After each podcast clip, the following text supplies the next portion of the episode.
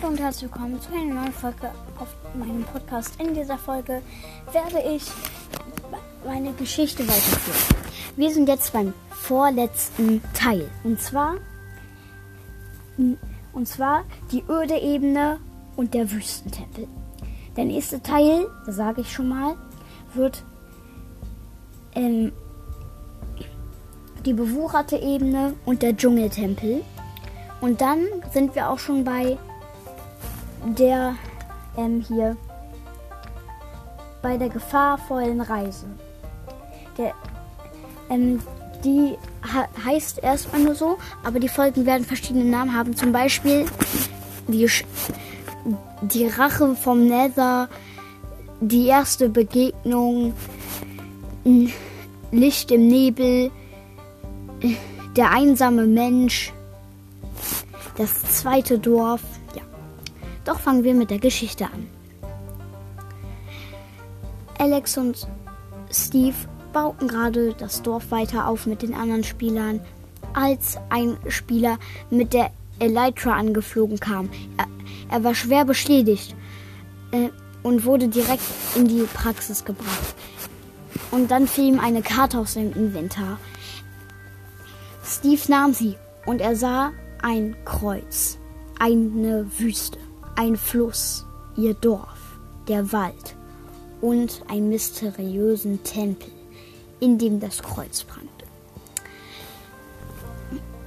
Er, überlebt, er überlegte viele Tage mit Alex über die Karte und das Dorf war schon vollständig aufgebaut, als er zu einem Entschluss kam. Und zwar, dass sie zum Kreuz reisen werden. Alle bewaffneten sich sehr gut. Der, der jüngste Spieler, der gerade so noch mitkommen durfte, nahm das Totem der Unsterblichkeit, was sie von dem Magier bekommen ha hatten, da falls er ster sterben würde, würde es ihn retten. Und er bekam noch ein Eisenschwert und ein Schild. So zogen sie viele Tage durch den Wald. Und dann waren sie am Fluss angelangt.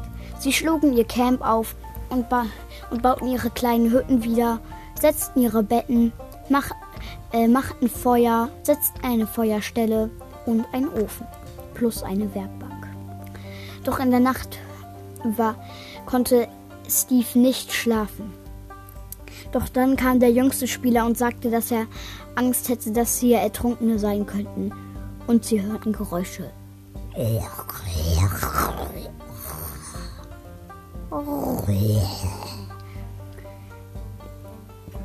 Steve zog sein Diamantschwert und das Schild. Und tatsächlich, im Fluss waren Ertrunkene. Doch er sprang einfach in den Fluss und tötete alle. Dann, dann sprach er, dann setzte er sich mit dem jüngsten Spieler ans Lagerfeuer und aß noch ein bisschen gebratene Fische. Und sie, und sie sprachen miteinander. Und nach einer Zeit schliefen sie ein. Am nächsten Morgen wurde alles gepackt und sie betraten die Wüste. Jeder hatte sich äh, Wolle mitgenommen für ähm, besondere Helme, die sie aufsetzten, damit der Sand nicht ähm, so stark gegen sie wehen sollte, falls es einen Sandsturm gab. Sie schlugen wieder ihr Camp auf, als es Nacht wurde. Und es kamen Wüstenzombies. Aber wieder wurden alle getötet. Doch Alex wurde einmal getroffen und hatte deshalb Bauchschmerzen. Doch nach einem gebratenen Kabeljau wurde alles wieder gut. Als sie aufbrachen, mussten sie sich die Masken aufsetzen. Ein starker Sandsturm. Viele Spieler rutschten beinahe ab. Und dann war dort eine Schlucht. Äh, sofort reagierte Steve schnell, als ein Spieler rutschte. Er setzte einen Wassereimer und der den Spieler verlangsamte und da gab ihm eine Hand, nahm das Wasser wieder und zog ihn wieder hoch.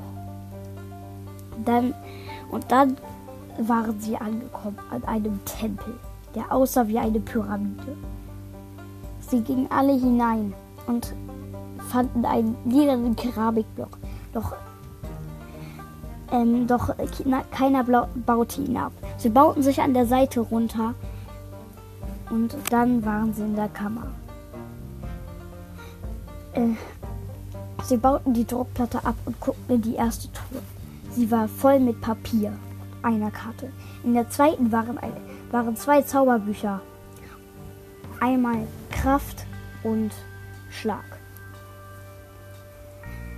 Jack steckte die ein, weil er seinen Bogen noch stärker verzaubern wollte. In der nächsten waren Smaragde, Knochen, verrottetes Fleisch, Fäden, Schießpulver und ein verzauberter Goldapfel.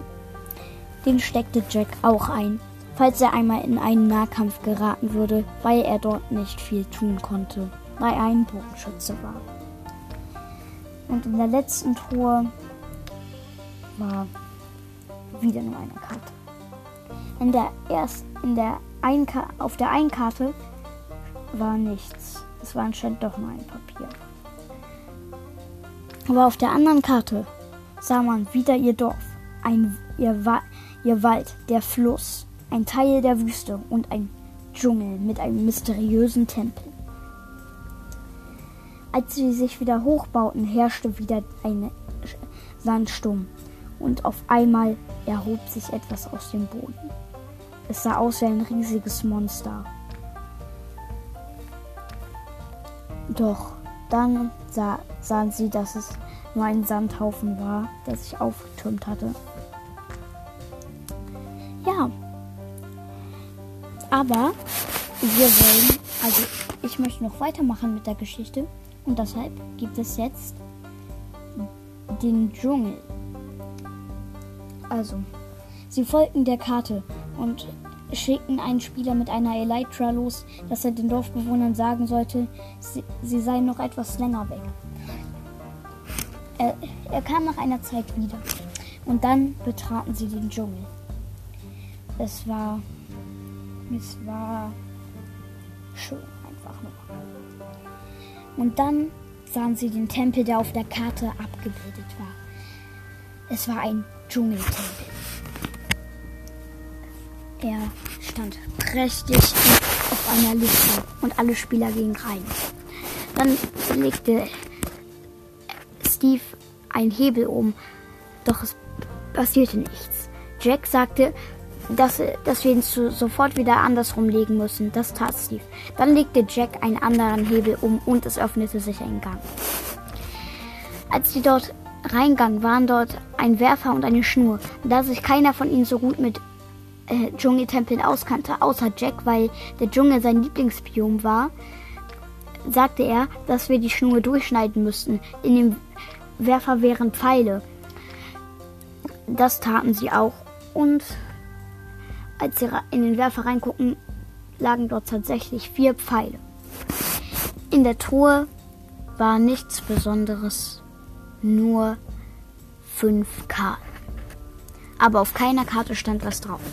Aber niemand hatte bemerkt, dass auf, auch auf der ersten Karte im Wüstentempel auf der anderen Seite etwas drauf war.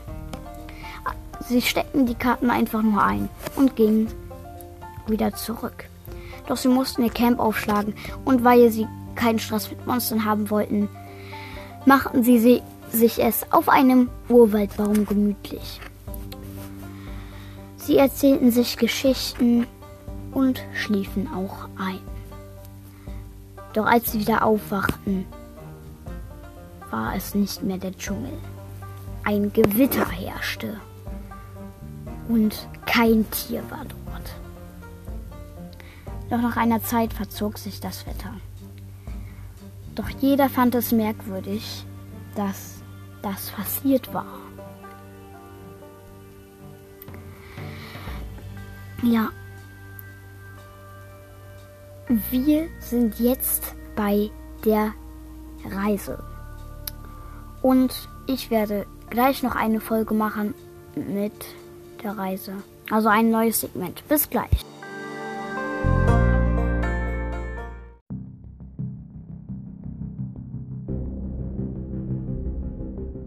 Ja. Die Spieler beschlossen, ein, beschlossen, das Dorf zu verlassen. Sie verabschiedeten sich von den Villagern und gingen auf eine Reise. Sie sagten, sie würden in drei Jahren wiederkommen. Ja, dieser Teil der Geschichte heißt nämlich die, die einsame Begegnung im Nebel. Und sie hat etwas mit einem Mythos zu tun. Welcher Mythos? Das werdet ihr in dieser Folge erfahren. Also in diesem Segment. Also, sie zogen los. Doch nach einer Zeit zog dichter Nebel auf.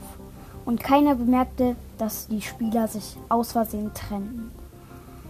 Nach einer Zeit, als Jack erst bemerkte, dass keiner mehr bei ihm war, bekam er langsam Angst bei dem Nebel und bei den grauen Wolken.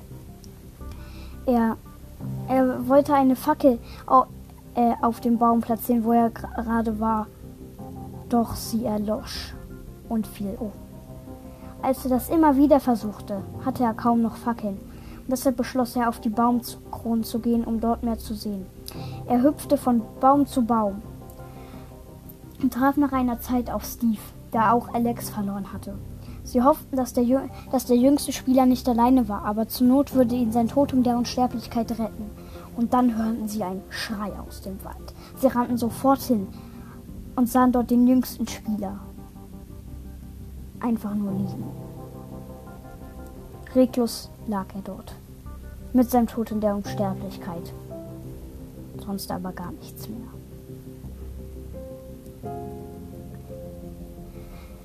Dann, hörten, dann sahen sie eine Gestalt auf einem Baum, die von Baum zu Baum sprang. Sofort rannten sie hinterher.